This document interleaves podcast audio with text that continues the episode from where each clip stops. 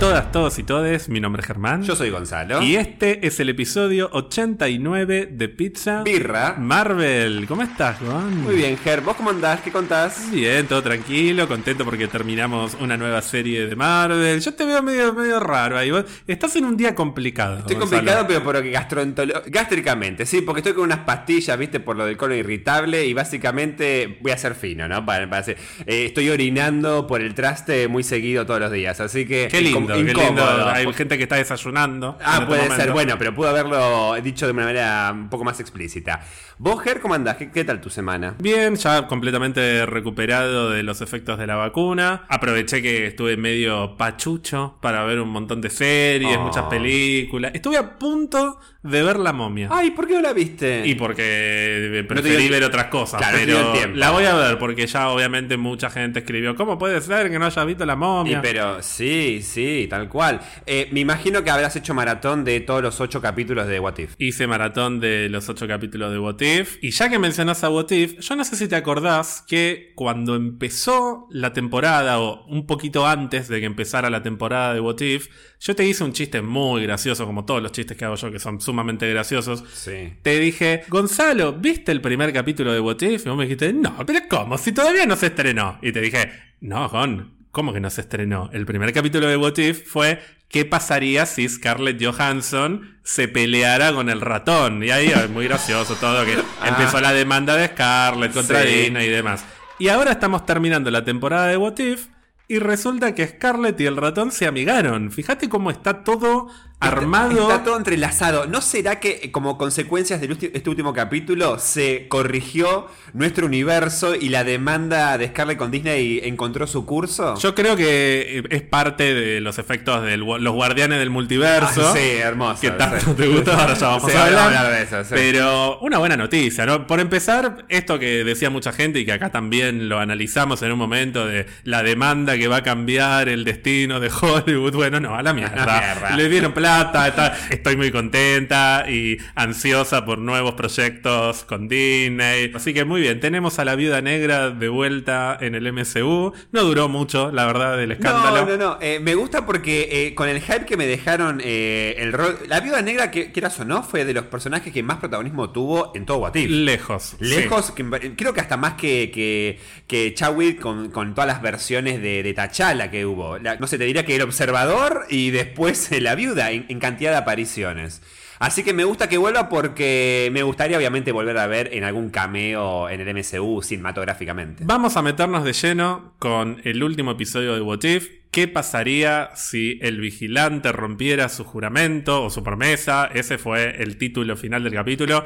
Sucedió por fin lo que tanto veníamos esperando, que era la esperadísima intervención del vigilante o del observador. Vos, como en los últimos capítulos, ya llegaste enojado, eh, me spoileé Disney Plus, que los guardianes del multiverso. Sí, no, malísimo Disney. No me pueden poner eh, solo el observador puede reunir a los guardianes del multiverso. No, capo, no me spoileé. Y después te ponen una foto de Gamora con toda la armadura de Thanos. Bueno, váyanse a cagar. Te ponen a Gamora diciendo Gamora ya está lista para el último capítulo. Bueno, Gamora está lista. Yo no, no me spoileen. Váyanse a cagar. Bueno, no importa. La cosa es que yo te había dicho el, el episodio anterior nuestro de que mirá si el- el observador arma unos guardianes de la galaxia, pero del multiverso. Y bueno, efectivamente el ratón me escuchó y escribieron ahí al toque el capítulo para después animarlo y hicieron los guardianes del multiverso. El capítulo estuvo escrito por la creadora de la serie, que es AC Bradley, y contó con la mayoría de los personajes más importantes que tuvimos en esta temporada, interpretados en general por los mismos actores y actrices de la serie, con pequeñísimas excepciones, como justamente Natalia, que no estuvo interpretada por Scarlett, sino por Lake Bell, que tanto vos como yo coincidimos en que hizo un muy buen trabajo. Sí, la definitivamente sí, me Nos gustó terminamos muchísimo. creyendo que era la misma sí, Natalia. Sí, sí, sí, tal cual. En este capítulo tuvimos además una incorporación adicional que no había estado en los capítulos anteriores, que es la de George St. Pierre, que es el actor que hace de Batroc, a quien vimos en Capitán América y el Soldado de Invierno, y recientemente en Falcon y el Soldado del Invierno, volvió a ser una vez más de este personaje, de- de- un poco feo lo hicieron no, al no, no francés. sé si feo, di- raro. También que tiene que ser distinto, porque puede ser otro, es otro universo. Pero eh, no se parecía para nada al que nosotros conocimos. Y yo te voy a proponer que arranquemos el análisis del capítulo metiéndonos con el que me parece que es el elefante en la habitación, la presencia de Gamora. Yo te había contado que para esta temporada se habían planeado 10 capítulos y hubo uno que no lo pudieron terminar de producir, básicamente porque, viste que como pasa con muchas series animadas, la producción se va distribuyendo entre distintos estudios, distintas casas de animación. Bueno, se ve que al estudio que estaba trabajando en el capítulo de Gamora le pegó el COVID por todos lados, se les complicó el timeline y bueno, se terminó postergando el episodio episodio que no se fue a la basura. Está confirmado que en la segunda temporada de What If, que también está recontra confirmado que se viene, va a estar el capítulo de Gamora. Vamos a ver quién es esta Gamora realmente y cómo llegó a hacerse amiga de un Tony Stark que está en el espacio y que tiene una armadura medio sacariana, porque es una armadura de sacar. Te habrás dado cuenta también de que no estuvo Zoe Saldana para ponerle la voz a Gamora. Me dio lástima, porque la verdad que ¿qué les costaba conseguirla? sí, durante la presentación que estabas puteando, porque encima me tengo que tapar para no ver los nombres. Y más vale que esté Zoe Saldana. Sí, lo dije, más le vale que esté. Y al final no estuvo. No estuvo, pero me llevé una sorpresa muy linda, que la voz de Gamora en What If es la de una actriz que se llama Cynthia McWilliams. Que yo cuando lo leí dije, ¿quién carajo es Cynthia McWilliams? Cynthia McWilliams es la voz de Valorant es la voz de la mujer que te dice Match Found. ¿En serio? Spike Planted, la que te va gritando todas las cosas que van pasando. vos los vi jugando, que puteás a veces cuando te matan, qué sé yo. Sí, ese juego. Primero, eh, debe tener muy buena repercusión el Valorant para, para, para haberla fichado y sacado de ahí, porque entonces se está jugando. O sea, realmente es un juego que se está jugando mucho.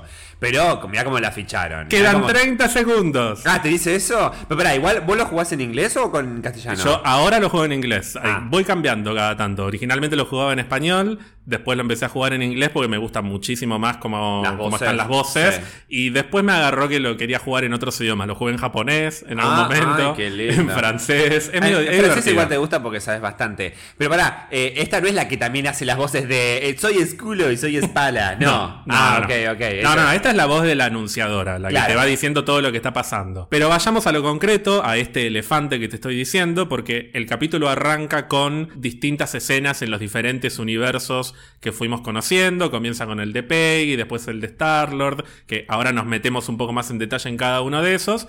Pero la sorpresa es cuando de repente estamos en Nidavellir, donde está Eitri, el personaje interpretado por Tyrion, por Peter Dinklage, que lo vimos en el capítulo.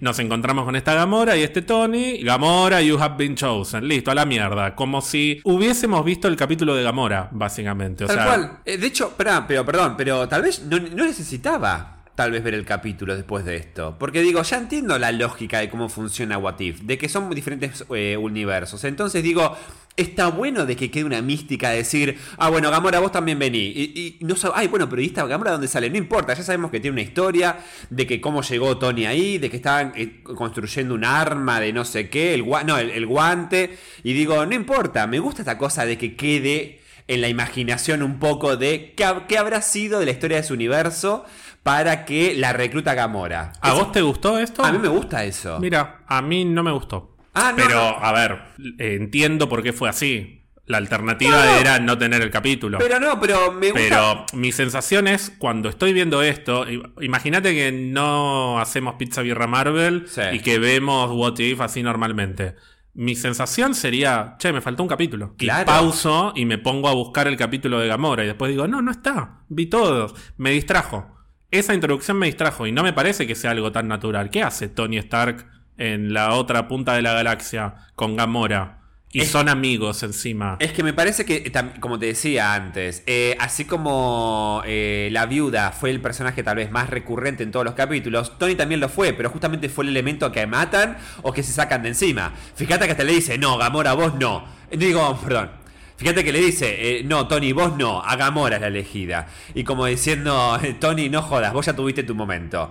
Eh, a mí me gusta esa cosa de que te quede un poco la incertidumbre de dónde la sacaron. Porque después, sabiendo o no sabiendo de que eh, va a haber un capítulo que va a contar su historia. De hecho, yo lo vi, o hasta me estoy enterando ahora, de que va, hay un capítulo que, que cuenta este universo. Yo pensé que esto, la historia de Gamora arrancaba así Como que hay un universo donde está ella, que tiene toda la armadura y está haciendo el guante, el, el guante del infinito. Ah, listo. Después todo lo que pasó antes. Y bueno, andás a ver. No podés contar todas las historias. Es un poco la gracia del universo. ¿Qué te pareció la introducción de la Capitana Carter en el presente? Con esta recreación de Winter Soldier. Me gustó mucho. Eh, los momentos de Capitana Carter me parecieron justamente tal vez los más emotivos o, o los más profundos. Te diría que más que la introducción, el final de Capitana Carter cuando dice que no se quiere ir y le habla al observador, y ese fondo de que como se va el escudo y se mete en el fundido blanco, me, gustó mucho. Así que me gustó la interacción que tiene con Natalia. Fíjate cómo en un menos de un minuto de escena te, te construyen muy bien una relación que después le va a servir como argumento para poder conectar con la Natalia de otro universo. Que le dice los datos de la madre, el padre y todo eso. Eh, me gustó, me pareció que estuvo muy bien puesto y, y me encanta la Capitana Carter. Necesi- de hecho, eh, bueno, cuando hablemos del final te cuento, pero sentí que iba a haber una mague de conexión entre ese momento de la Capitana Carter despidiéndose y nuestro universo.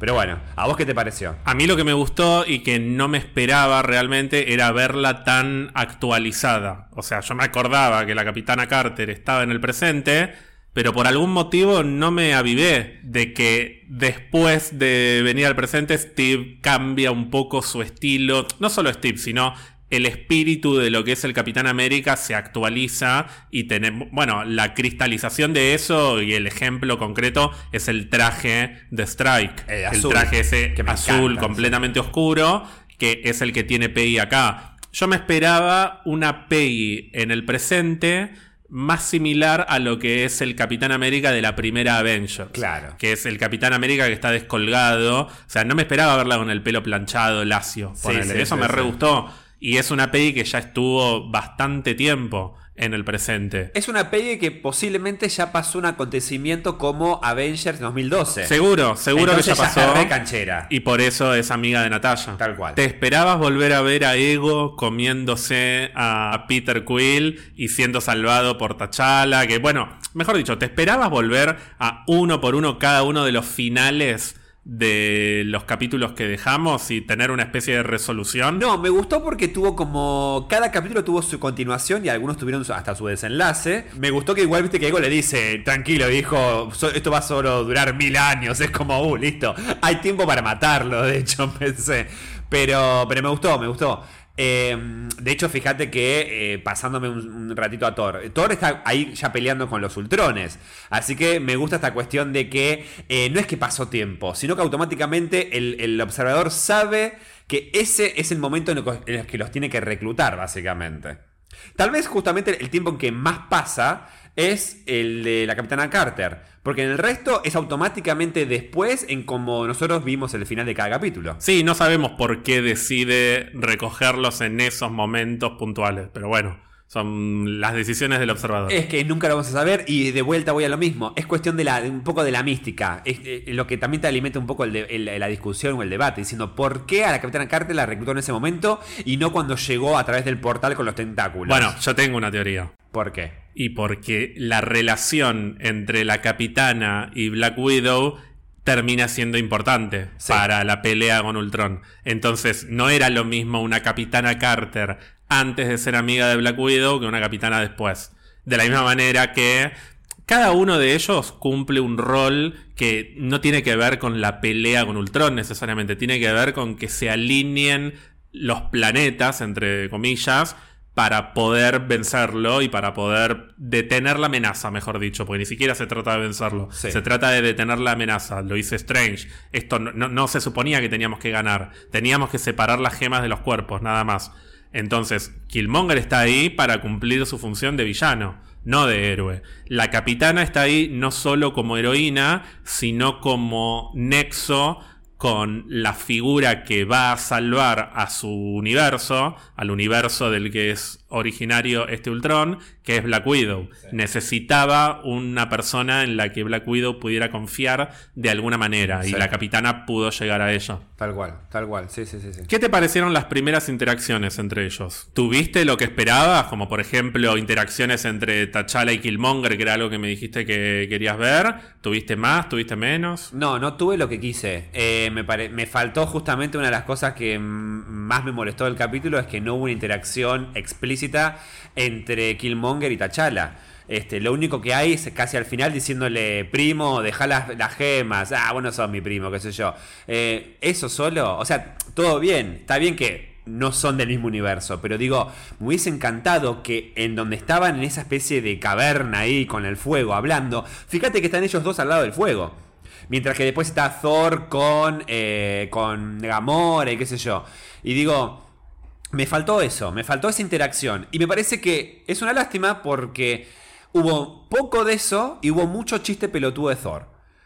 Como diciendo, te entiendo de que tiene que ser el personaje de ali- el alivio cómico, pero tanto alivio cómico necesita este capítulo, dale. Dura 30 minutos. Fueron todas las apariciones de Thor fueron graciosas. Hasta el, el grito de Viva Las Vegas, que está bien, es gracioso una vez, pero otra, dos veces. A mí me causó más gracia la segunda que la primera, igual.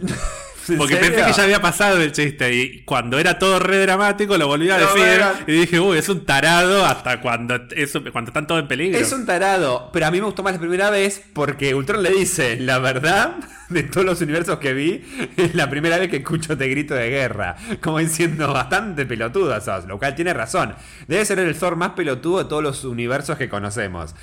Pero me pareció mal la decisión de que sea tan pelotudo todo el tiempo, todas las veces que aparece. No, a mí la verdad que no me molestó, pero sí coincido en que se podría haber distribuido un poco mejor en términos de economía de escenas para tener algunos cruces que faltaron. Una escena muy cortita de 20 segundos como mucho, o sea, no te digo algo súper largo, sino un par de cruces de algunas palabras entre T'Challa y Killmonger. Me parece que era necesario.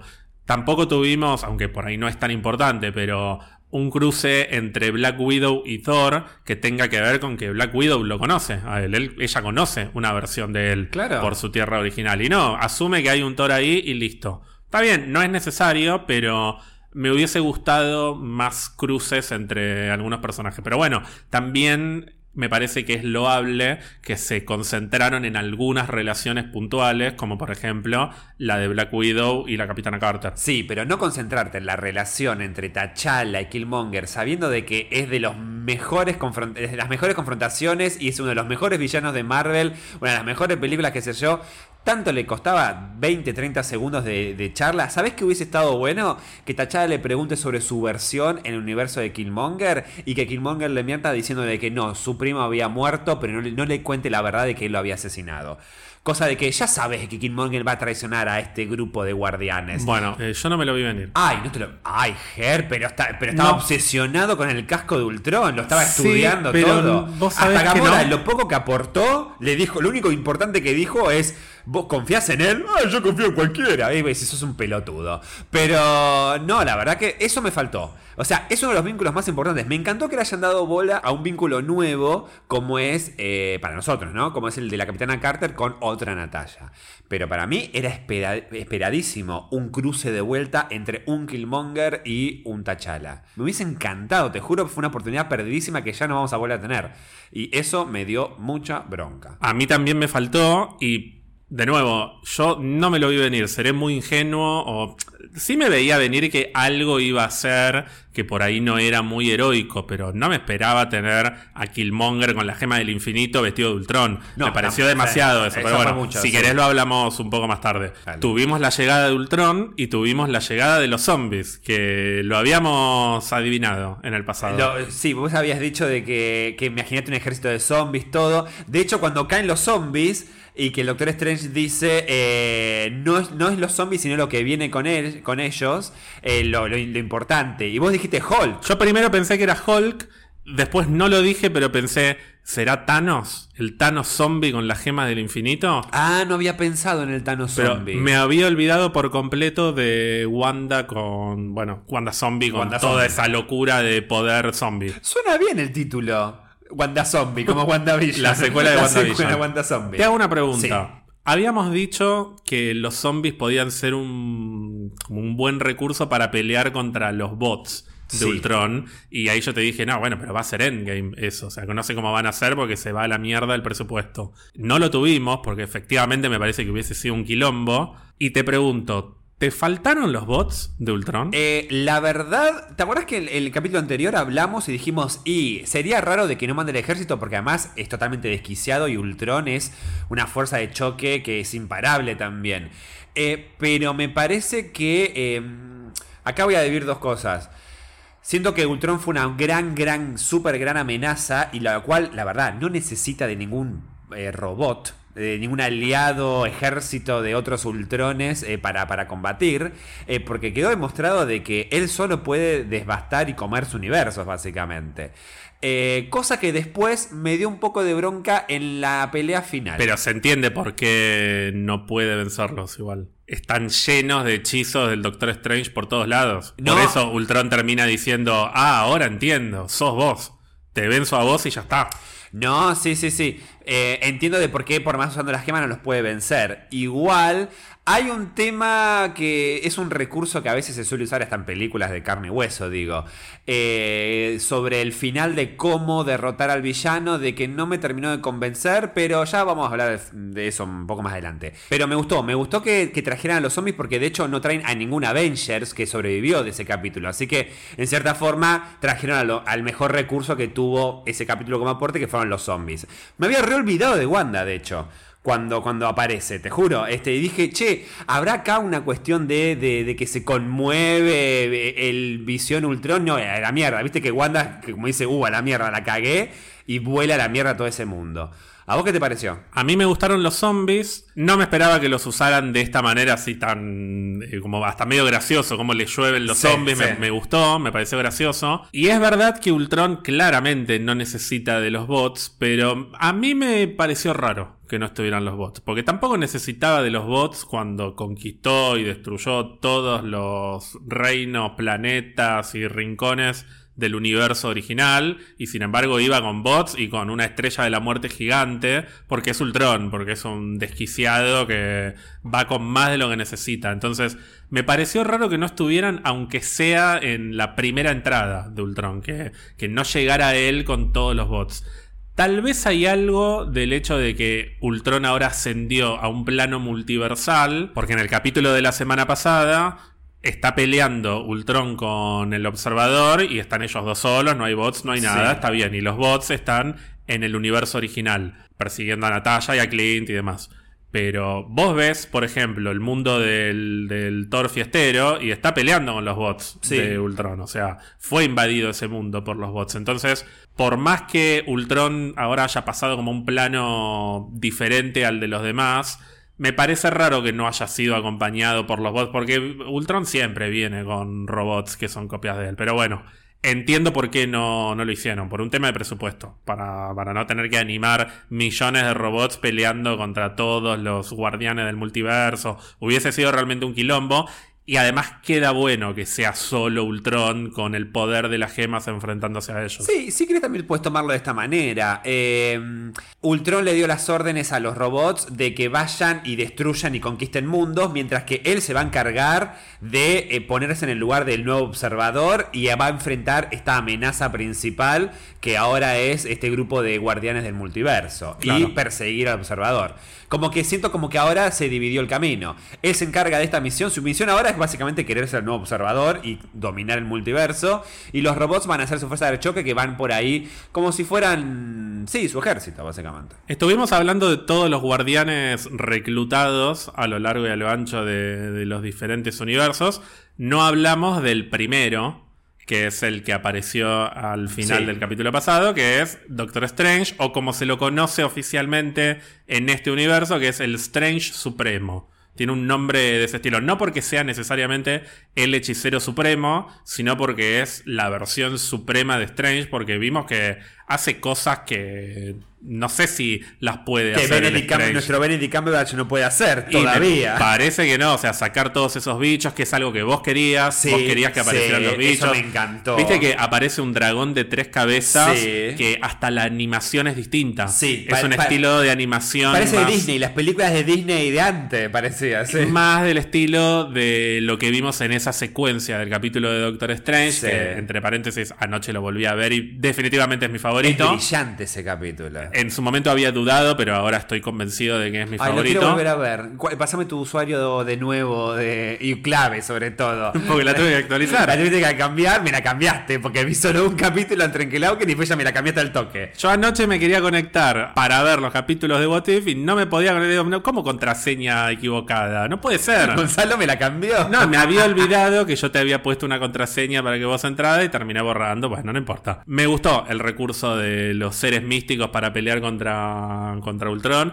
Me gustó cuando aparece el calamar gigante que Sí. tenía que aparecer de alguna ¿Y manera. viste cómo está el convertido, la cara con los cuernos? Ya todo? está en una instancia estado- superior. sí, sí, sí. Me gustó el detalle de que la capitana Carter se queda sorprendida cuando ve al calamar. Toda esa secuencia de, de ella viendo los tentáculos y recordando, aunque no lo vimos, pero te imaginas que está recordando lo que pasó en su capítulo. Tal cual. Un cruce así necesitaban T'Challa y Killmonger, Tal definitivamente. Tenía que haber, aunque sea una mirada. Sí. Capaz ni siquiera tenía que ser un diálogo, ahora que lo pienso. No, Pero no, yo quería diálogo, pero algo, tener pero algo. ponele que no hay una- un diálogo, pero aunque sea un cruce en el que se miran a los ojos o algo y uno corre la mirada, algo así tendría que haber habido en el Faltó. capítulo. Sí. y, y ya- y es una lástima, la verdad. Sí, cuanto más lo pienso, más de acuerdo estoy. sí. Muy, muy flojo, muy mal. Fíjate que en un momento, hasta me gustó, porque fíjate que el Doctor Strange en un momento como que se le escapan unos bichos del, del brazo y los contiene, pobre.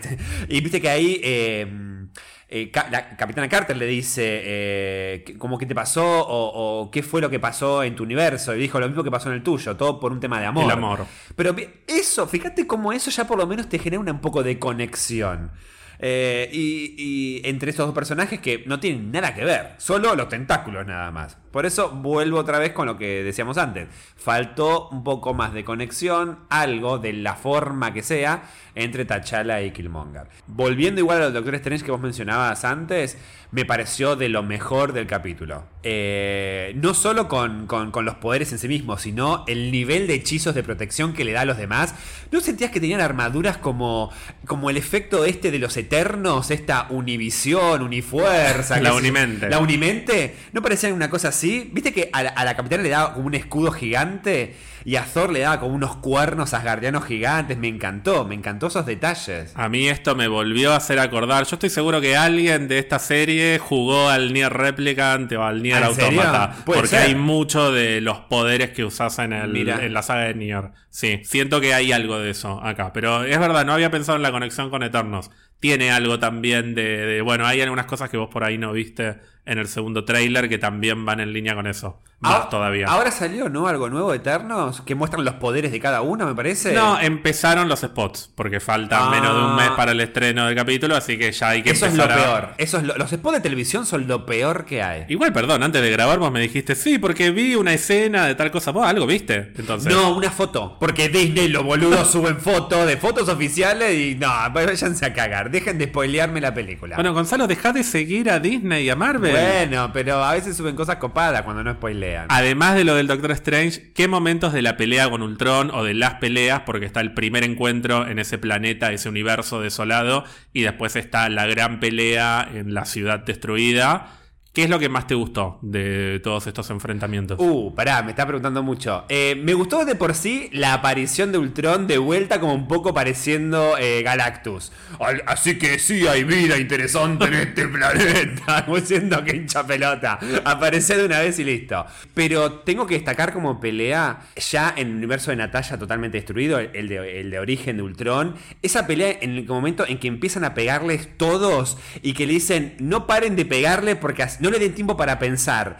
Que parece que no termina más. Lo cagan a palos y es una pelea pa, pa, pa. Me encanta porque no solo es muy... em, frenética, sino que además destaca re bien cómo cada personaje golpea y cómo se van turnando para pegar. Me hizo acordar mucho, obviamente, a Infinity War de Thanos con en el planeta de Titán. Tiene eso. mucho de Tiene eso, mucho sí. de eso, pero hasta me pareció como más salvaje esta todavía. Porque además dura más tiempo. Sacando los momentos de Doctor Strange que hace todos esos efectos con las maripositas y todo. Pero me gustó mucho toda esa secuencia. Me Sí, gustó mucho. La parte que más me gustó de esa secuencia es cuando la viuda y mm, la capitana Carter le empiezan a cagar a escudazos Sí. y le tira una un escudo, la otra el otro escudo y pa, pa, pa, pa. Y hay un pequeño momento después de todos esos escudazos en el que se ve muy brevemente un plano como más abierto de Ultron y una le está pegando con el escudo por la izquierda y la otra por la Sí, derecha uno en la cabeza y otro en las piernas. y se Sí, cruzan. Sí. Eso me encantó. Sí, eso estuvo muy bueno. Muy buena secuencia de, de pelea. Estuvo muy bien animada. Eso me gustó muchísimo. Y mientras tanto, T'Challa volando y disparando, Sí, siempre sí, como sí. desde la distancia. Me gustó, bueno, perdón, eh, iba a mencionar de vuelta a Doctor Strange. Me gustó mucho el, eh, el uso de poderes para replicar el, el Mjolnir. El Sí, Mjolnir. eso es Eh, muy bueno. Me gustó, estuvo muy bien utilizado. Eh, pero siento como que hubiese sido totalmente desbalanceada la pelea sin el Doctor Strange. Siento como que aportó muchísimo en su capacidad de poder replicar cosas o usar los portales o los bichos ni hablar. Es que ahí está la clave de lo que decíamos hace un rato. Ellos no están ahí porque fueron escogidos por sus habilidades para poder pelear contra Ultron. What If es una serie que se basa sobre la premisa de que una pequeña decisión puede generar un efecto dominó y cambiar por completo un universo. Es la conclusión del capítulo del Doctor Strange, que una decisión de una persona puede terminar con la destrucción de un universo. Bueno, ellos fueron escogidos por el observador, por el papel que tienen que cumplir en el desarrollo de esta pelea, no porque son los indicados para pelear contra Ultron. Excepto el Doctor Strange, que es el que tiene las habilidades como para poder hacerle frente, mientras el resto de las piezas se van acomodando. Tal cual. No por nada, todos los demás van a cruzar ese portal y van a volver básicamente a, eh, al punto donde eh, fueron recogidos de su universo. El único que va a tener una misión que continúa con esta, este, esta batalla final contra Ultron es el Doctor Strange. Por eso es como que es especial en relación al resto. No por nada Ultron dice, ah, así que sos vos, hijo de puta. Así que si te mato a vos, todos estos se le va los hechizos a la mierda. Por eso ahí es cuando desencadena todo su ataque de furia. Y acá es el momento en que a mí siempre me hace ruido, pero no solo por el capítulo, sino que siempre suele pasar esto. Muchas veces en un montón de películas, animadas o no animadas, lo que sea, el malo está tan concentrado en, en destruir algo y se olvida de lo que está pasando alrededor.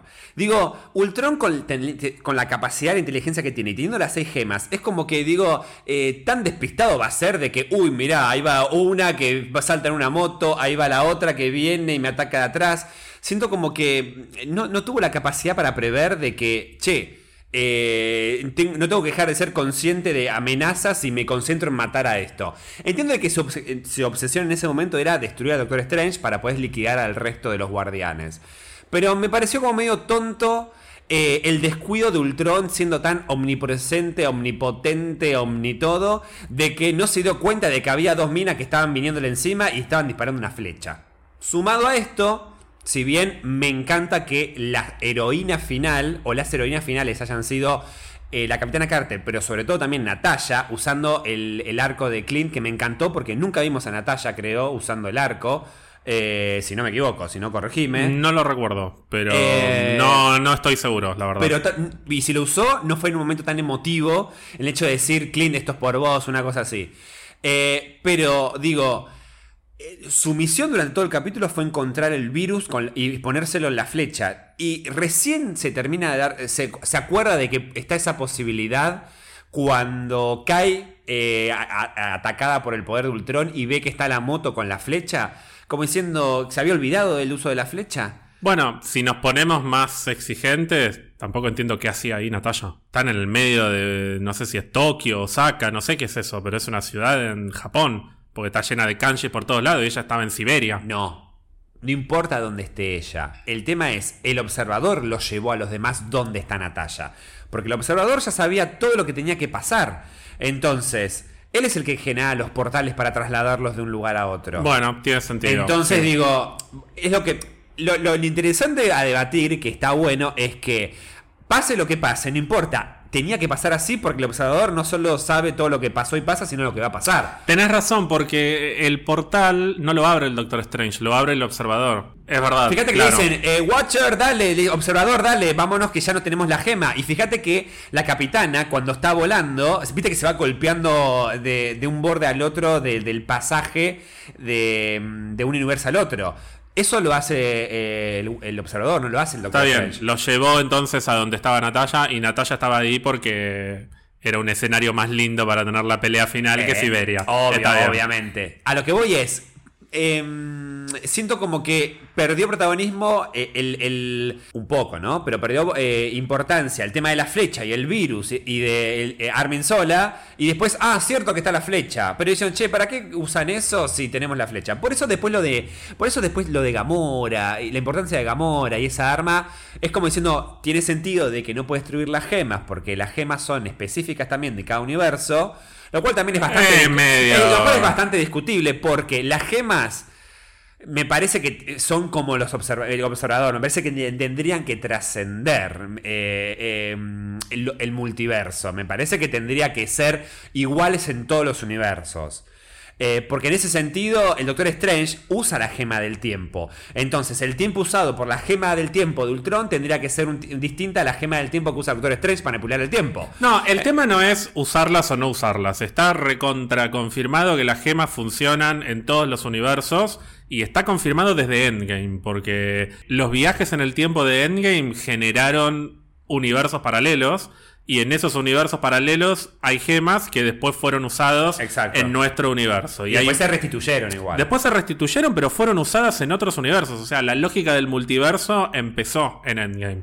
Porque de hecho, la línea de la que viene el Loki de la serie Loki es de un universo paralelo que es parte del multiverso. Sí. Así que las gemas funcionan en todos los universos. En los cómics no. En los cómics está la regla de que las gemas solo funcionan en el universo que corresponde. Pero bueno, las reglas del MCU me parece que están recontra claras. El único lugar en el que no funcionan las gemas, hasta donde sabemos, es la TVA. Pero porque la TVA está al margen del espacio-tiempo, es, es otro plano que no podemos entender. Vamos a ver, eso se puede igual discutir después, pero sí. No, bueno, hasta donde Hasta donde sabemos, sabemos, sí. son pisapapeles. Sí. Dicho esto, si funcionan en todos los universos, me parece medio rebuscado que el arma que tiene Gamora no las pueda destruir. Por eso vuelvo con el detalle de que para que Gamora tenga sentido en este capítulo, necesitamos entender de dónde viene. No es un personaje extra que lo pones o lo sacás. Se come el 20%, el 30% del capítulo, la aparición de Gamora. Si no hubiese estado Gamora, no tenés el Infinity Crusher este que no termina sirviendo para nada. No. Y podías hacer otra pelea. Y de hecho, si querés, podés meter otras interacciones que por ahí están, est- están buenas de ver y que no tuvimos. Pero bueno, era clave Gamora por motivos que todavía no entendemos. Ese Infinity Crusher y el motivo por el cual puede destruir gemas y que seguramente fue construido por Tony Stark en colaboración con alguien más que puede ser Eitri. Con el, el enano, el enano gigante. Probablemente. Sí, sí, claramente lo construyó él. Todo eso no lo podemos terminar de apreciar y nos parece medio al pedo porque no vimos el capítulo, en mi opinión. Me parece medio rebuscado que no las pueda destruir. Es como muy bueno. Un hechicero decidió que funcionan en el universo que quieras la gema, pero que no pueden ser destruidas. Sí, eso me pareció mucho a un hechicero lo hizo. Sí. El de capítulo de los Simpsons. Me pareció un poco eso. Sí, sí. Ah, hiciste que es lo mismo. Es- es lo que acabo de decir, ah, bueno, claro. no te entendí. Eh, Un hechicero. pero eso me, me, me jodió un poco. A lo cual después, cuando aparece la flecha, es ¿y por qué no fueron directamente por ahí? Entiendo que el recurso de. de entiendo que el recurso de un arma que puede destruir las gemas directamente sin el guante y sin el chasquido sea como wow, es algo nuevo. Eh, tendrá, la, tendrá la capacidad. Habrá sido construida al mismo planeta del que viene el, el guante del infinito. Qué interesante. No sirvió para un carajo. Es una lástima. A mí me hubiese gustado de que mm, sirviera. Pero que igual Ultron sigue siendo una amenaza imparable. Y ahí también reforzás lo de la, Claro. fle- lo de la flecha. Te sacás las gemas, pero igual Ultron sigue siendo muy poderoso. Ponele que, ponele que destruye 5 de las 6 gemas. solo tiene una, la gema de la mente, ponele. Entonces tal vez decís, bueno, no lo podemos parar, nos, nos rompió el aparato, qué sé yo. Y ahí usas la flecha. No, obtengo una mejor. Las gemas son destruidas, pero algo que demostraron en What If es que le prestan mucha atención a los detalles de todas las películas del MCU. ¿Por qué no Ultron, después de que las gemas son destruidas, dice, bueno, redujeron a las gemas a un nivel de átomos, a un nivel molecular? Sí, sí. Mirá cómo me lo paso por el culo y las puedo reconstituir porque ahora yo soy un ser y qué sé yo. Claro, y tal pasa cual. algo- Y le da más, me le da más, más eh, grandio- grandilocuencia, sería, eh, o grandiosidad a, a- a Ultron, como Pero- diciendo, mirá cómo puede volver átomos a materias, eh, a una materia más tangible. Pero algo me dice que si no pasó eso, es porque hay parte de la historia del Infinity Crusher este que no entendemos. Tal vez el año que viene o cuando se estrene la segunda temporada nos cierra un poco más. Vos, perdón, vos le tenés mucha fe al capítulo de Gamora, el Infinity Crusher, y va a ser una poronga ese capítulo seguro. Pero yo no, no, no le tengo fe. No, va a ser- no me importa si es bueno o malo. Voy al hecho de que claramente es parte de un. de- es una de las piezas de este capítulo. Y nos faltó. Faltó. Ahora, mi duda será, ¿lo modificarán ahora? ¿Harán correcciones? Y algo van a cambiar, me parece, porque si el- va a cambiar la introducción del observador. El año pasado les Ah, mostré una va- va por historia. año. claro, claro. Va por año el boludo. Dije Eh, que no iba a intervenir y terminé interviniendo. Sí, algo va a pasar. No, para mí guarda que la amenaza de la segunda temporada es de que los observa- otros observadores se enteraron de que Watu intervino y se pudre entre observadores todo. Tengo mi teoría sobre la segunda Después temporada, hablamos, pero hablamos, sí. un último detalle que tiene que ver con este Infinity Crusher, Sí. que es que no sé si reparaste que usan la gema del alma para activarlo, Sí. lo agarran a Ultron Sí. y se empiezan a activar Las- lucecitas. Sí, las gemas. ¿Y cuál es la última luz que se prende y demora en prenderse? La del alma. No, la del alma es la primera porque La del es alma es la primera, usando. perdón, la de la mente. La última es la de la, La mente, mente. y de hecho es tipo 1, 2, Dos, 3, tres. 4, 5, Y la tarda, tarda. 6. Una vez más reforzando lo que vos dijiste Sí. la vez pasada, que es que la gema de la mente termina siendo la gema más importante Es la de más. todas. Sí, tal cual. Es como. Es la que más conexión tiene con, con las historias que vienen contando, sí. Es verdad, eh, a veces me equivoco el alma de la gema. La, el alma es la naranja. Claro. Y la gema, la amarilla es la de la mente, sí. Y bueno, y como para darle un cierre a esto, a mí también lo que me parece es que no es que la viuda se olvidó de la flecha, sino que se encontró con algo que me parece que... no lo veía venir, claro. No, lo- no solo no lo veía venir, sino que parecía ser un mejor plan que el de la flecha, porque tienen poderes, básicamente. Una vez que se cae por completo ese plan, ahí dice, bueno, no, ahí está la moto, ahí está la flecha, voy por la flecha y listo. Disparan la flecha. ¿Qué te pareció la, la nueva aparición de Armin Sola? La interacción con, con Visión, Ultron. Toda esa parte, me- a, a partir de que aparece Arnim Sola hablándole en la cabeza y esa escena medio falopa de los dos digitalizados, pero ¿No sentís que era de los 80, de Sí. los 70, esa cosa a realidad virtual? muy Bien- tron, muy, Muy de- Tron, tal eh, cual, muy de, sí. de ciencia ficción de los 80. Sí, me me encantó esa parte. De nuevo, no me veía venir lo de Killmonger en el sentido de que no me esperaba un último villano a vencer que sea Killmonger. O sea, me esperaba que se hiciera con algo que después le sirviera para seguir siendo un personaje polémico. Claro. Pero no me esperaba que se convirtiera en el último enemigo al cual detener, o uno de los dos últimos enemigos a los que hay que detener. Y me gustó porque me lo recontra creí, porque no fue el Killmonger malévolo que, ay, ahora los voy a hacer mierda a todos. Fue como, Peggy, te podés reencontrar con, Con Steve. con Steve, que tantas ganas tenés.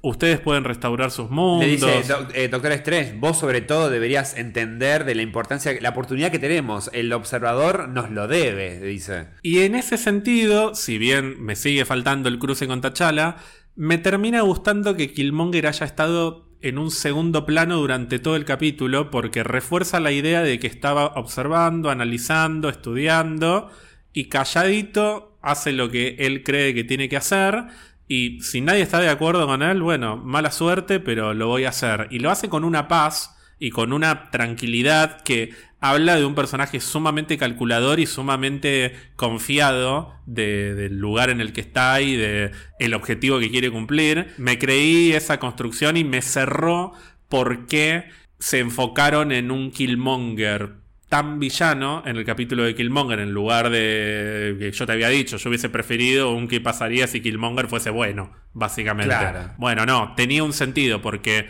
necesitábamos ver, o por lo menos estaba bueno, poder ver qué pasaría si Killmonger tuviese un poder como este. Y no daría para dos capítulos de peleas y demás. Killmonger va a los papeles y hace lo que tiene que hacer. Sí, mira, yo sí me veía venir de que algo iba a ser, sin embargo me terminó sorprendiendo. Porque yo pensé que se iba a llevar la tecnología de Ultron, no que se iba a querer llevar las gemas. Y no, y ni siquiera llevárselas, ponerse las gemas, ponerse el cuerpo de Ultron. Digo, los va a cagar, algo va a hacer, claramente. Ahora, no pensé que a esta escala. La verdad que no lo pensé, así que me sorprendió igual. Entonces estuvimos más o menos igual. No es que "Ah, me re esperaba lo de Killmonger. Ah, no, sí, pero yo esperaba que algo iba a ser, claramente iba a ser malo. Bueno, pero no Infinity Killmonger, que es lo que No, tuvimos. No, tanto no, pero yo pensé que se iba a llevar la tecnología de Ultron eh, de pero vuelta para una segunda temporada. para una segunda temporada en su universo, como diciendo, uy, ahora encima tiene a Ultron de su lado. Viste que cuando se va, eh, que está la, la, la, la Yuri de 12 años con voz de 50, Sí. que va disparando, qué sé yo, con Pepper. Y desaparece, y es un caos. Viste que lo estaban buscando por eh, traición a- al reino y asesinato. Seguramente se enteraron de que mató a T'Challa, todo. Porque era un caos Wakanda, viste, como en ese momento. Así que me gustó. Pero lo que no sé si te esperabas, y yo no me lo esperaba, era ver a esta versión de Arnim Sola, que es muy parecida a la de los cómics. Sí. O sea, tuvimos finalmente al Arnim Sola, que es un cuerpo con la cara gigante en el torso, Sí. que es el Sola de los cómics. Sí, me hizo acordar a Krang de las Tortugas Ninja. Es Que re Krang, Es sí. Krang. Me dijo, ah, mirá, el Tortugas. Eh, es lo más cercano que vamos a tener seguramente de eh, el villano como lo conocemos Armin Sola en los cómics. Me encantó. Además, te juro, no pensé ni en pedo de que se iba a poner, a poner de pie eh, eh, Visión, el cuerpo de Visión, con Armin ahí hablando. Fue como, uy, ¿ahora cómo lo vencen a este? Dije, y, ah, ese cuerpo es mío. y fue como, y ahí la pelea. No, yo venía pensando, aunque no lo hablamos en el capítulo de la vez pasada, después me quedé pensando, che, pero lo van a infectar a Ultron con Arnim Sola y después Arnim Sola va a ser eh, lo peor, mismo, lo sí, mismo peor. Así que algo me esperaba que pasara, pero no sé por qué no me imaginaba que iban a recrear al Sola que tiene la cara gigante en el torso y encima con el cuerpo de visión. Me re gustó que hicieran eso. Y ahora seguro tenés ganas de que en nuestro universo haya algo así, ¿o no? A ver, está el tema de que quiero creer que en Siberia está la copia de Arnim Sola, porque en el universo de la Natalia apocalíptica estaba. Sí. Me gustaría volver a ver a Arnim Sola porque es un personaje que me encanta, pero no sé si quiero que pase exactamente lo mismo. Como ya lo tuve acá, estoy contento. No, no sé Está si bien. necesito más de eso, pero sí quiero que vuelva a aparecer porque es divertido. Sí, Este, ah, yo quiero, en nuestro universo, o sea, en el universo cinematográfico, sí, me encantaría que vuelva a aparecer. Eh, y, que lo- y que ya se lo puedan llevar en, en U- un USB, por lo menos. Cosa que lo van llevando a Armin Sola, no en esas computadoras viejas. Igual, yo me acuerdo siempre de, de, mm, Soldado de Invierno. Me encantaba eh, ver esa cosa de tecnología de computadoras viejas y que necesitan computadoras y computadoras y computadoras para en- eh, eh, abarcar el cerebro de Armin Sola. ¿Qué te pareció la confrontación final entre ellos dos? Me gustó, pero me parece que el eje no está tanto en la confrontación, sino en. Ah, bueno, ahora entiendo. Lo de Doctor Strange lo que dice. Claro, el Doctor Strange dándose cuenta de ahora entiendo cuál era el plan del observador. Era encerrarlos a estos dos en un enfrentamiento eterno.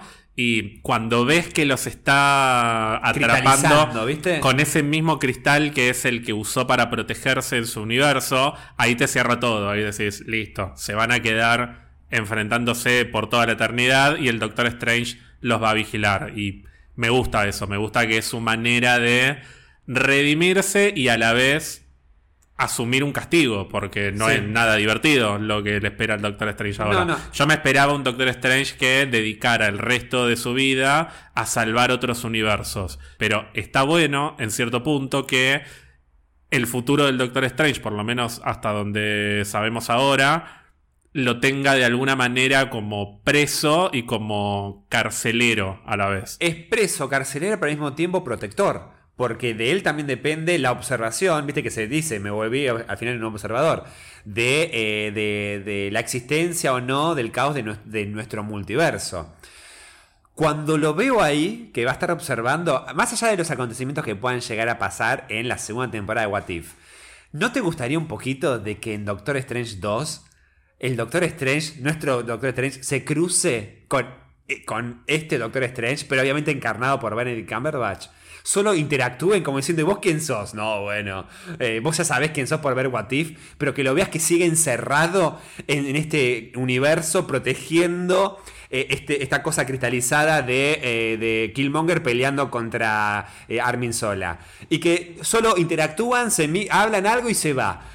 Me gustaría que haya, no sé, que, que se crucen. Estaría bueno como un recurso narrativo. Sí. Que si el Doctor Strange necesita información y, y además ellos, como los guionistas, digamos, el guionista, que es Michael Waldron, tiene que explicarnos a nosotros y al público general qué es el multiverso y cuáles son los peligros que puede haber en el multiverso, estaría bueno como recurso al Doctor Strange de What If, que si lo viste lo entendés y si no lo viste, sabés que hay una versión más poderosa del Doctor Strange que viene con toda esta información que nosotros ya sabemos, Tal pero cual. que el común del público por ahí no lo sabe. Y estaría bueno, sí. Me- no sé si me interesa tanto volver a ver esta versión del Doctor Strange, pero sí me gustaría que haya una conexión entre la serie y Doctor Strange a partir del concepto del multiverso. Y en ese sentido es la persona ideal la persona para que se dé esa conexión. Tal cual, o sea, prefiero cual. que aparezca él y no el observador, que me parecería mucho más descolgado. Sí, totalmente. No, al observador me lo imagino, la verdad, que tendría más sentido que aparezca, por ejemplo, en Eternos, me parece. Eh, o en una futura Avengers. O Capitana Marvel, ¿vos te lo ves en Capitana Marvel que aparezca? Eh, puede ser, sí, para mí va, va a aparecer en algo más grosso, en una En Avengers. una Avengers, sí. puede ser, Sí. puede ser, sí, sí, sí. ¿Y qué te pareció el desenlace de los demás personajes? Bueno, Thor, que claramente es la historia que más nos apasiona de Oh. todas estas, se reencontró con Jane, así que final feliz.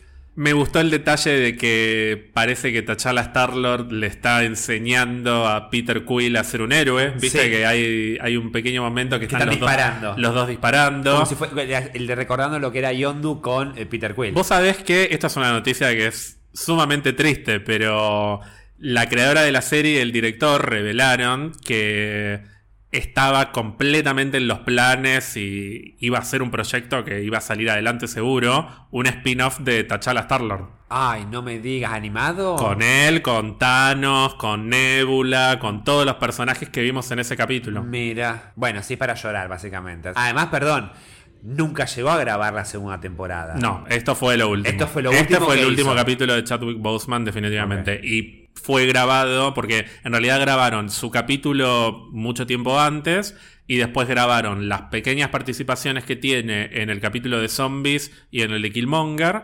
Y por último grabaron este capítulo que por lo que dijeron fue como mucho un mes antes de que muriera. O sea, en julio del año pasado. Antes de ponernos a debatir, ¿qué, qué esperamos? Eh, ¿Qué te pareció como bueno la despedida de la capitana, sobre todo, y de Natalia? ¿La despedida entre ellas? La despedida entre ellas y la despedida del observador y cómo vuelven a su universo. La despedida entre ellas me gustó y cuando vi que no hubo una escena de la capitana Carter volviendo a su mundo, dije, listo, la escena postcréditos es de la capitana Carter.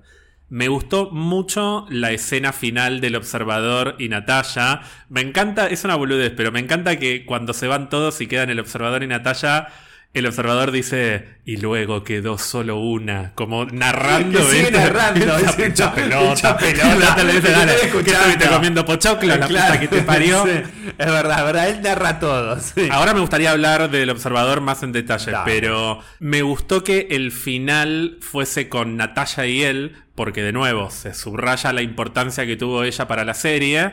Y el momento en el que la lleva a ese helicarrier en el que están peleando, yo me distraje y dejé de pensar por un momento que estaba el Capitán América y la Capitana Marvel. Y cuando dice, este es un mundo que perdió a su viuda, pensé, no me jodas. Es nuestro mundo. No me joda que los hijos de puta lo hicieron y la trajeron, pero no. Rápidamente te das cuenta de que es el universo de Nick Fury y ahí termina de cerrar qué importancia tenía ese universo para la historia. Que tuvo dos papeles, básicamente, el capítulo de Nick Fury. Uno fue, me parece, lo que yo te dije la vez pasada, que es que fue la inspiración Sí. para que el observador los reuniera. Porque De hecho, lo dice. Lo dice. Lo dice. Pensé que tenía que ser un héroe, Un héroe. pero no. Tenían que ser muchos. Un- que un equipo, sí. Eso está sacado del capítulo de Nick Tal Fury, cual. definitivamente. Sí. Y el otro punto era, bueno, si bien no lo dice explícitamente, dejé morir tu universo porque no interferí. Bueno, te devuelvo a otro universo en el que tampoco interferí, pero en el que podés hacer una diferencia. Que es este que había quedado como en una situación completamente crítica, con Loki conquistándolos a todos. Sí. Y que dijimos en su momento, seguramente lo van a poder vencer. No necesitamos ver cómo lo vencen, porque van a encontrar la manera y la idea de ese capítulo, que además gira en torno todo el tiempo a la palabra esperanza, con el juego de palabras con Hope, Hope, el nombre sí. de, de la avispa que también es clave para esa historia. No necesitas ver la resolución porque sabes que de alguna manera la esperanza va a terminar saliendo adelante. Y bueno, parte de esa esperanza termina siendo la viuda, que es la que le da el golpe final a Loki, y en cierta manera el observador que intervino sin intervenir en ese caso. Sí, y el remate final diciéndole a Nick Fury, eh, vos no sos mi Natalia, pero tenés el mismo espíritu. Como diciendo, "Bien, vamos, vamos, vamos, Carly, que arreglaste con Disney, que te quiero ver de vuelta.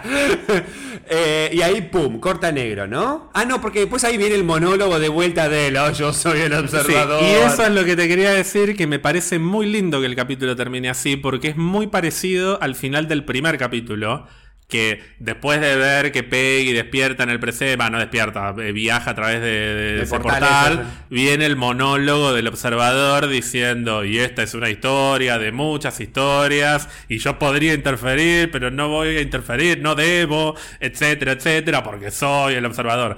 Acá hace un monólogo muy parecido, pero el sentido es completamente distinto. Dice, Sí. el multiverso es mi hogar, cada una de las historias que están en el multiverso son mi hogar y lo voy a defender. Sí. Es otro personaje. Es, otro es Hubo que, evolucionó. Una evolución. Una sí. evolución. Lo cual, vamos a ver qué consecuencias puede llegar a tener eso. Pero antes, escena post créditos. ¿Qué te pareció? El, el remate este de. Ay, volví, ¿qué te pasa? ¿Qué sé yo? Pero con eh, eh, la misión esta que tenían que hacer eh, Natalia y, la capitana, que al principio vos pensás que es la misma que tenía que hacer Steve en eh, Soldado de Invierno, y no. Al final van al barco, pero porque había un contenedor que te- habían encontrado, ¿qué sería? Como el Mark I, parece. El, la vieja No, es el, el Hydra Stomper, que es la Stomper. armadura de Steve en el capítulo de la Capitana Carter. Exacto. Y con Steve adentro. Igual con alguien. Con adentro. alguien adentro, es verdad, porque dicen hay un cuerpo adentro. Eh, pero o- n- tendría que ser Steve o no puede haber otro. Me pareció una linda escena más por el setup que hicieron de Peggy y Steve en el pub, Sí. que tanto al principio como al final del capítulo está ese momento en el que ella ve el cuadro de él y sonríe, y me pareció lindo retomar eso con esa escena y de hecho hasta termina como en una en un clima lindo el Sí, capítulo. tal cual. Pero no me generó expectativa, la verdad que no, no tengo curiosidad de qué es lo que hay ahí adentro.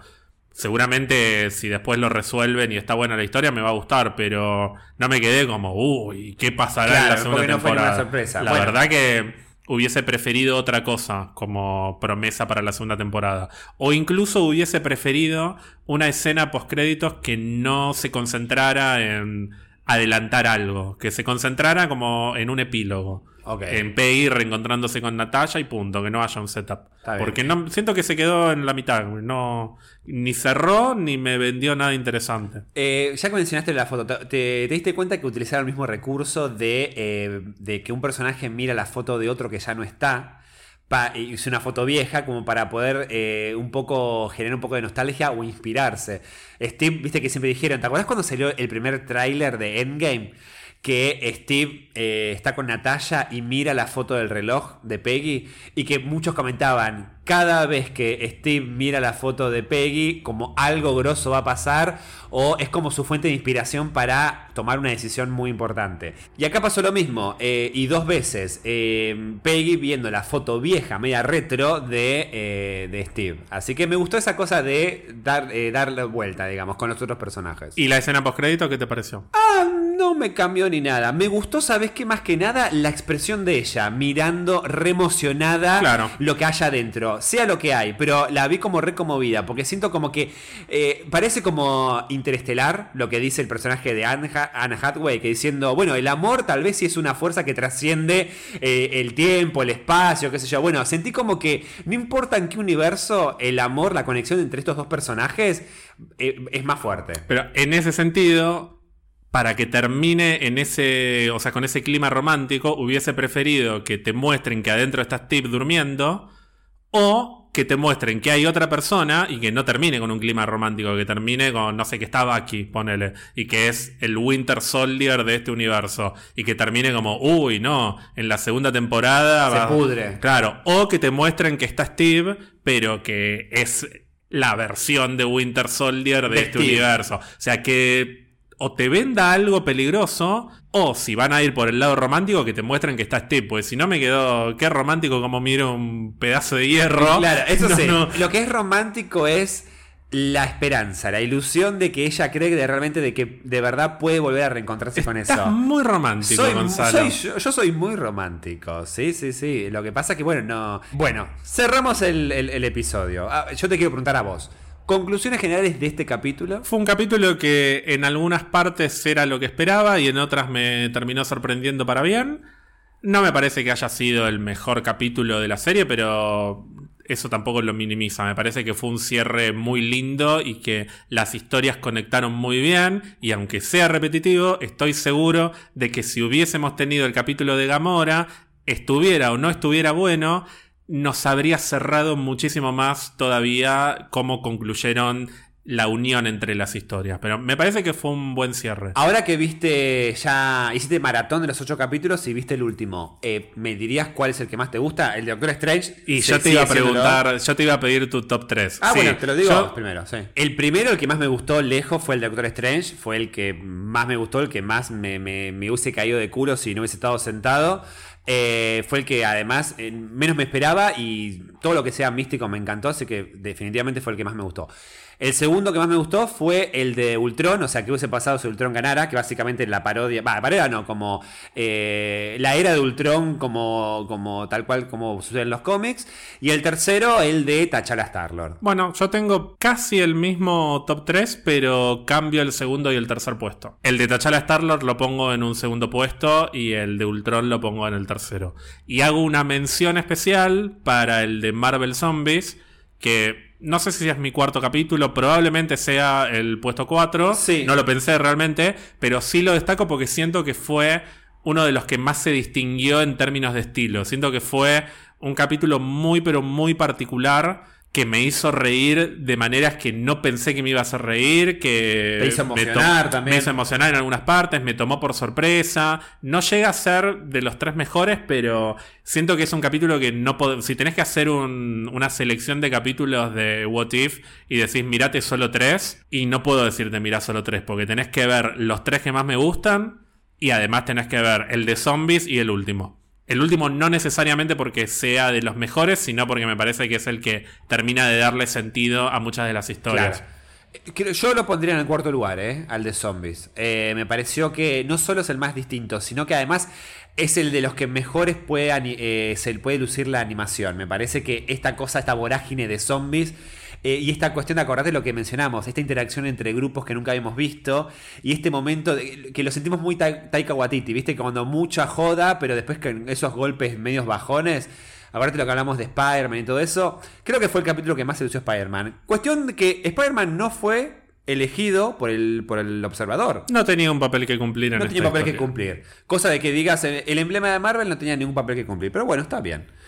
Eh, ¿Expectativas para la segunda temporada? ¿Hay fecha de estreno? No, se sabe que se está produciendo y en una de las entrevistas que dieron en estos últimos días dijeron, bueno, cuando hablaron de lo del capítulo de Gamora, Sí. dijeron, bueno, ojalá que les guste el año que viene. No sé si se le escapó o si dijo el año que viene por decir algo.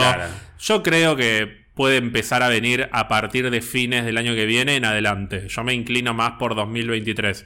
Pero a partir de fines de 2022 en adelante, yo creo que antes de fin de año nos vamos a enterar, en, en noviembre sobre todo, que en noviembre hay un evento, el Disney Plus Day, en el que van a anunciar un montón de ¿El cosas. D23 es? No. No, este es el Disney Plus Day, que es un día especial dedicado Ah. a programación de Disney Plus, en el que seguramente va a haber un montón de anuncios del futuro de Marvel, porque va a haber una sección dedicada a Marvel. Si hubieses escuchado el episodio en el que no estuviste y que estuvo nuestro amigo Ian, Ah, Bueno, por eso no lo escuché, porque no estuve. Sí, ¿qué pasó? bueno, ahí hablamos de, de que se venía este, este evento y que seguramente estaremos cubriendo. Ay, cómo me lo perdí, justo porque yo quería saber eso. Mira, justo lo que yo quería saber fue en el capítulo que no estuve. Bueno, cosas que pasan. Yendo a mis expectativas, me gustaría ver algo del mundo de la película de Black Widow.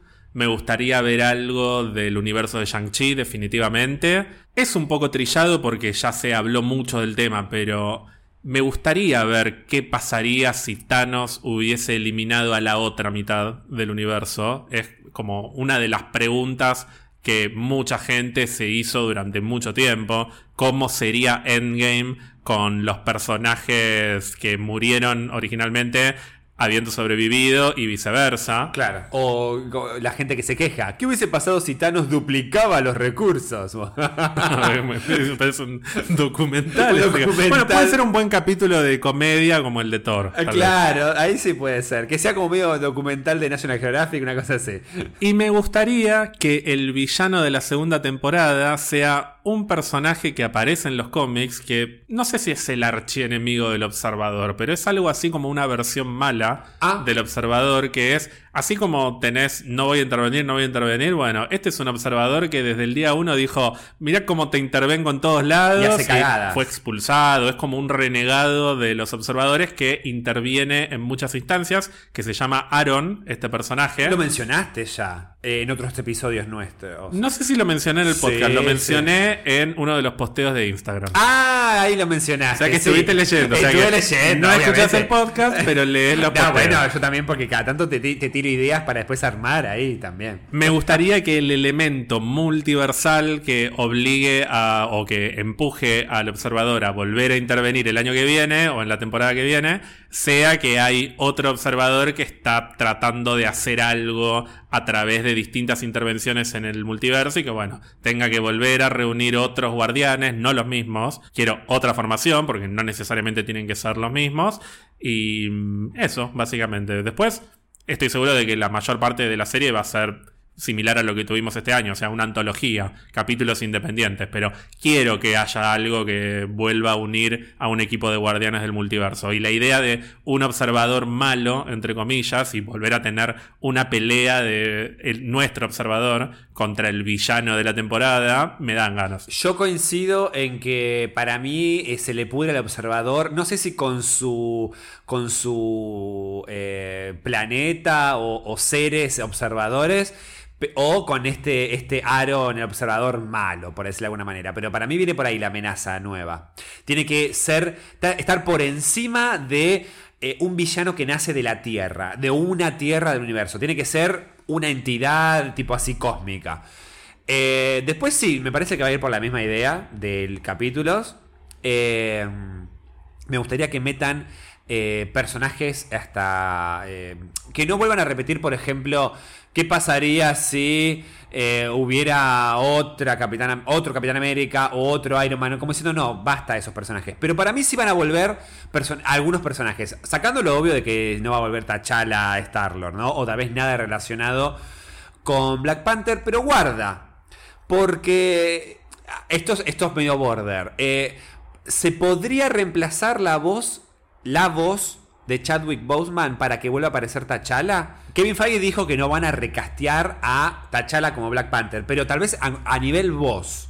Se podría pensar, se consiga. Mira, cada vez que aparece el actor de, de voz que hace a Tony Stark, yo pienso que es Robert Downey Jr., boludo. No, se no. reconsigue alguien que pueda hablar igual. Sí, seguro que se puede. No creo que T'Challa vaya a ser un personaje importante en el futuro de What If. Me parece que si tiene que aparecer T'Challa por algún motivo en la historia, o le reemplazan la voz o no habla. Como pasó, bueno, ahora no se me ocurre, pero vos lo debes saber mucho mejor que yo. En Los Simpson hay un par de personajes que murieron los actores Como y por las ejemplo la cocinera Doris, eh, siempre aparecía de fondo. Además, esa mina murió bastante joven. O sea, ya era una mujer grande, pero murió en a- apenas pocas temporadas. Pero el personaje sigui- siguió apareciendo de fondo o cocinando, pero nunca hablando.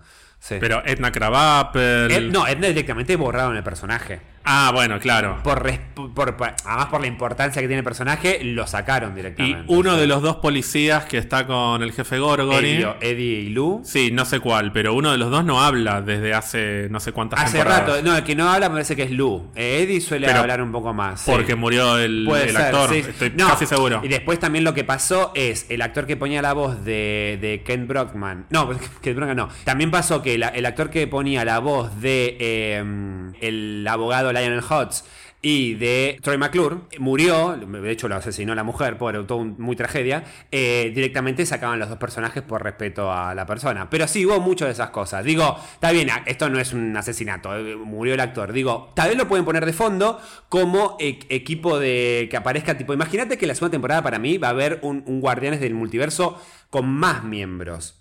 Para mí no va a ser recastemos a todos eh, a los guardianes, sino que para mí se van a sumar nuevos.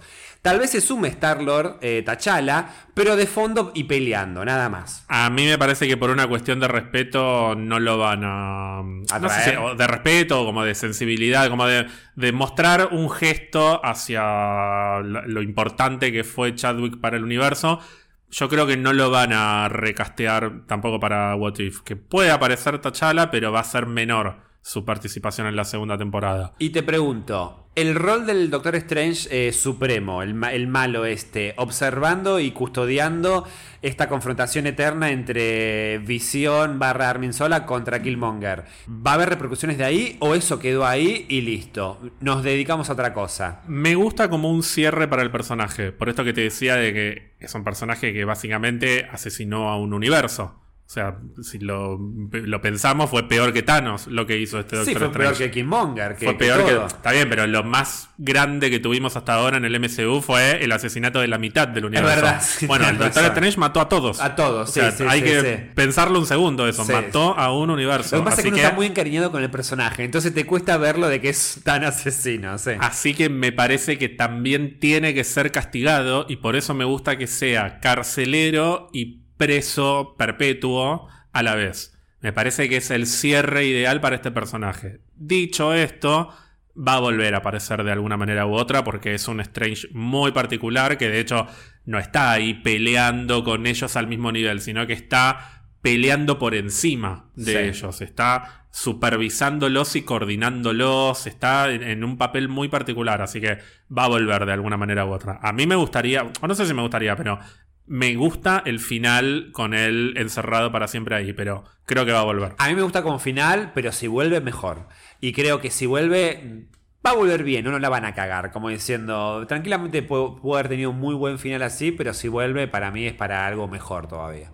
Así que me gustaría volver a verlo, me encantó. Bueno, Gonzalo, y con esto parecería que ponemos un punto a la saga del multiverso de Marvel, o tal vez un punto y coma. Porque Ah. venimos de WandaVision, pasamos a Loki, llegamos a What If, y ahora tenemos que ir a ver Venom, y no sabemos qué va a pasar ahí. Sabemos que esto va a continuar de Guarda que no haya otra. un Venom en What If 2. ¿Te gustaría que pasara Ah, eso? me encantaría. No va a pasar, pero. no va a ¿te pasar, pero me encantaría. ¿Qué pasaría ¿Qué si- pasaría si Sony no tuviese los derechos de Ah, Spider-Man? y, sería, y sería como Lionel Hutz con todas las, las personas dando vueltas. ¿Se imaginan un mundo sin abogados? O sea, San Miguel, San Miguel. En principio tenemos que ir a ver Venom Carnage liberado. La vamos a ir a ver el día que se está estrenando este podcast, que es jueves. Sí, si llego con la edición.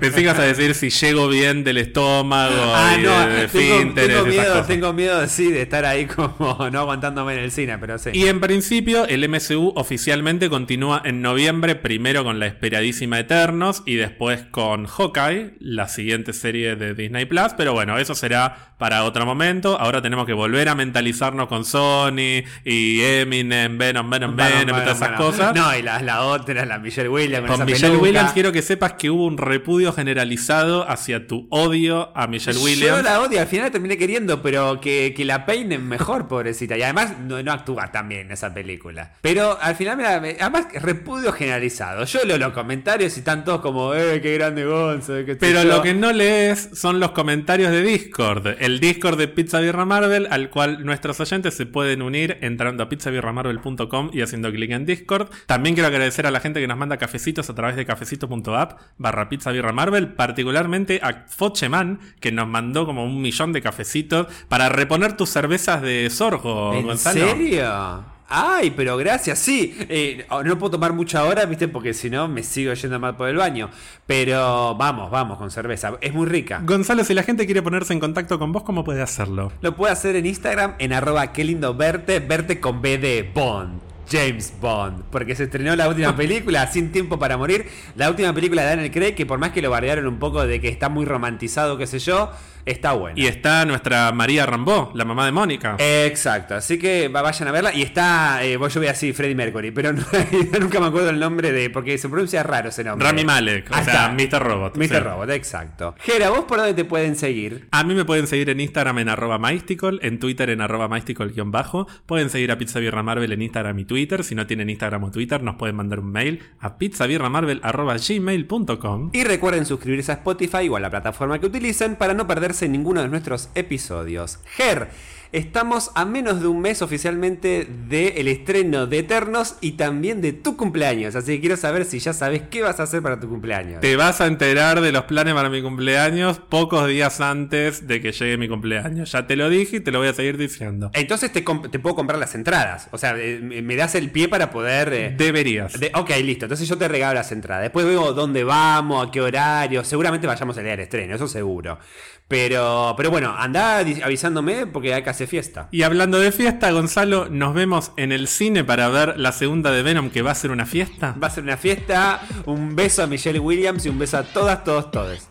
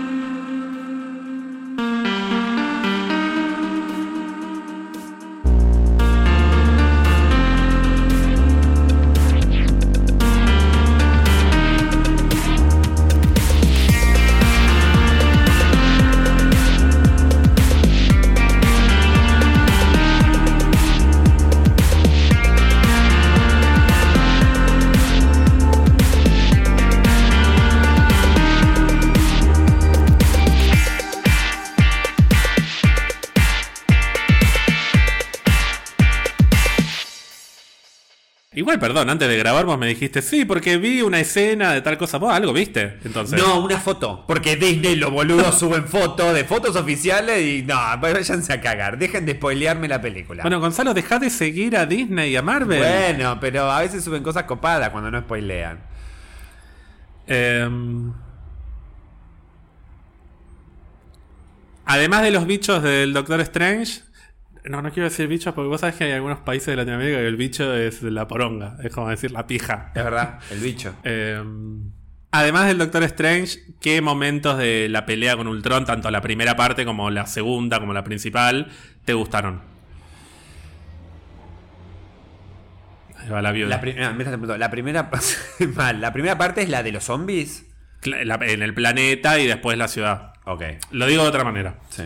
Em, además del Doctor Strange, ¿qué momentos de la pelea con Ultron o de las peleas, porque está primero la primera... Además de lo del Doctor Strange, ¿qué momentos de la pelea con Ultron o de las peleas, porque está el primer encuentro en ese planeta, ese universo desolado, y después está la gran pelea en la ciudad destruida? ¿Qué es lo que más te gustó de todos estos enfrentamientos? Uh. uh, es mucho, pará. Eh, eh, saquemos, por ejemplo, el tema de. de. de no. Uh, es bastante, pará. Eh, primero me gustó la. uh, pero quiere decir el Lu. ¿Quién dijo? Uh?